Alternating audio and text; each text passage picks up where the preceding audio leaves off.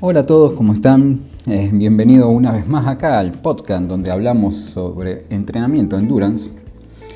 Mi nombre es Sebastián Perini y hoy vamos a estar charlando un poquito sobre, sobre temas más relacionados a algo que comúnmente eh, eh, suelen charlar los corredores sobre cuánto es el volumen de entrenamiento que se realiza para una media maratón para una maratón.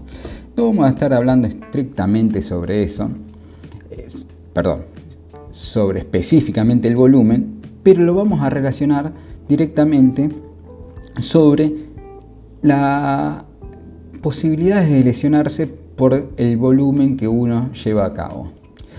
Tengamos en cuenta que el volumen de entrenamiento es, un, una característica eh, comúnmente charlada entre corredores, sin embargo también es es eh, determinante de acuerdo a las características de cada corredor. Es decir, hay corredores que son más rápidos y podrán hacer mayores volúmenes y hay corredores que son más lentos y podrán hacer menores volúmenes. ¿Por qué? La pregunta es, corredores lentos tratan de eh, reflejar los mismos kilómetros que corredores más altos, eh, más rápidos, perdón. Eso ocurre generalmente porque en el común de los corredores se estandarizan volúmenes en la cual no es aconsejable reflejar en todos los individuos. Es por eso también que siempre recomiendo que estén trabajando con un entrenador que específicamente le vaya llevando la carga de trabajo para que puedan tener eh, la, posibilidad de progresar y sin tener ningún tipo de probabilidades de, lesiones o disminuir las probabilidades de lesiones. En este caso eh, voy a hablar sobre un estudio que está llevado a cabo por Fekema y colaboradores eh, sobre el entrenamiento para una media maratón en lo que respecta al volumen de entrenamiento y carreras de resistencia más largas relacionadas con el rendimiento y las lesiones de carrera.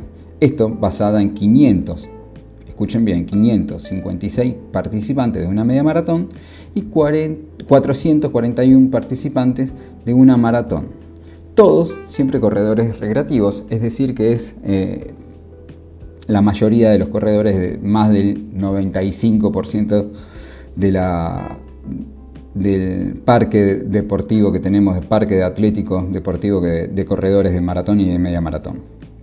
Es decir, la mayoría de los casos que podemos estar relacionándolo. El estudio tuvo como resultado, este el estudio de Fekemay y colaboradores, tuvo como resultado que los corredores de media maratón, es decir, los de 21 kilómetros, con un alto volumen de entrenamiento mayores a 32 kilómetros semanales, cuando hablo de mayor con un alto volumen de entrenamiento hablo de más de 32 kilómetros semanales y una larga carrera de resistencia, es decir, que hacen fondos de más de 21 kilómetros, se asociaron con un tiempo de finalización más rápido. ¿Sí? Es decir, que aquellos corredores que, iban, eh, que tenían más de 32 kilómetros semanales tenían posibilidades o se asociaba directamente con aquellos corredores que eran más rápidos. En cambio, en los corredores de maratón, estamos hablando de 42K, un volumen de entrenamiento bajo, menor a 40 kilómetros semanales, se relacionó con un tiempo de finalización más lento y un volumen de entrenamiento mayor a 65 km semanales a un tiempo de finalización más rápido. En general no se identificaron asociaciones entre las características del entrenamiento y las lesiones recurrentes, sin embargo es eh, importante que este estudio no lo detalla específicamente la característica bien de ritmos que tiene cada corredor. Cuando hablamos de corredores recreativos, estamos hablando de corredores de que corren entre 6 minutos el kilómetro hasta 4 minutos el kilómetro. Es decir, que son corredores recreativos en ambas ocasiones, pero la diferencia es de un 50% en el ritmo de carrera. Y eso es lo que no se profundiza en este estudio, eh, en la cual termina concluyendo de que eh, como resultado de que la preparación para una media maratón con volúmenes de entrenamiento relativamente altos y carreras largas de resistencia se asocia con un tiempo de finalización más rápido, pero no tiene nada que ver con un mayor riesgo de lesiones. Sí, bárbaro, siempre y cuando los corredores eh, vayan progresivamente aumentando las cargas. A lo que vamos, que para preparar una media maratón deberíamos tener, en líneas generales, volúmenes de 32 kilómetros semanales o más para poder hacer buenas marcas, para sentirnos seguros, para sentirnos confiados. Y en cambio, para corredores de maratón, hacer volúmenes mayores a 65 kilómetros semanales. Es decir, con volúmenes eh, dentro de todos altos para poder también hacer buenas marcas. ¿Qué pasa con aquellos corredores que están entre los 40 y 65 kilómetros semanales para maratón, que están eh, alrededor entre 45 y 50 kilómetros semanales, que son la mayoría de aquellos que participan de maratón. Eh, suelen, eh, este estudio no está detallado específicamente en esos casos, pero cuando las cargas son desmedidas, es decir, que van aumentando desmedidamente, se corre un alto riesgo de, de posibilidades de caer lesiones. ¿Y cuáles son las lesiones más comunes? Y las famosas periostitis, ¿sí? sobrecarga del periostio, ¿sí? por una sobrecarga principalmente del tibial anterior, ¿sí? y que termina repercutiendo en el periostio, como si también lesiones de cadera y de rodilla. Para eso el gran, es de gran importancia el trabajo de fortalecimiento en el gimnasio, trabajar bien la fuerza, ir buscando de que nuestro deportista eh, o que el atleta en líneas generales trabaje la fuerza de manera más preventiva que para la mejora de rendimiento. Después se podrá buscar mejora de rendimiento más adelante, pero el principal objetivo de trabajo de fuerza en deportista recreacional, o sea, un corredor recreativo, es mejorar o mejor dicho, disminuir las posibilidades de lesiones. Entonces los trabajos de fuerza trabajan muy bien preventivamente.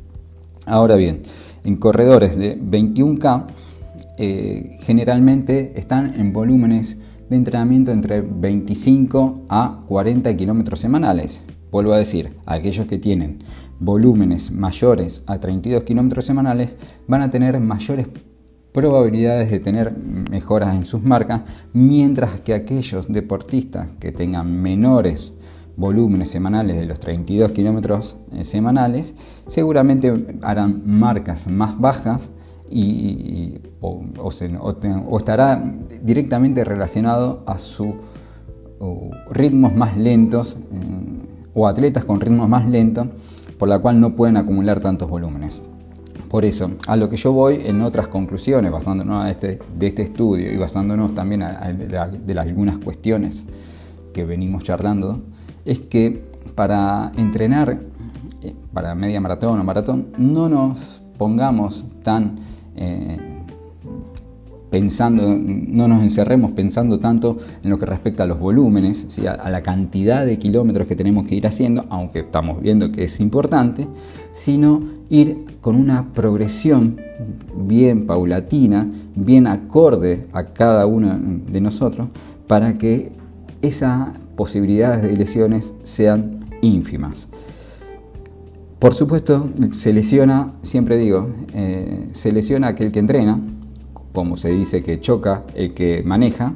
Bueno, el que entrena siempre va a tener, eh, tener esa posibilidad de lesionarse, pero si se trabaja de manera controlada y bien, eh, principalmente con profesionales, siempre se va a tener más probabilidades de seguir progresando y avanzando que si se trabaja por simplemente eh, manual o, algunas recomendaciones que vieron simplemente eh, viniendo de un amigo, de un compañero de entrenamiento.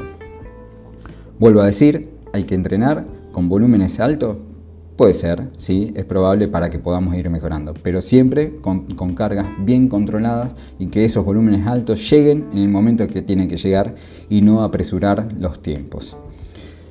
Bien, eso es todo por hoy. Espero que le haya interesado, le haya gustado este podcast del, día de hoy y que ya saben que cualquier consulta que tengan pueden estar eh, contactándose conmigo a través de mi Instagram, arroba perinicoach, o a través de mi página web, eh, eh, www.perinicoach.com.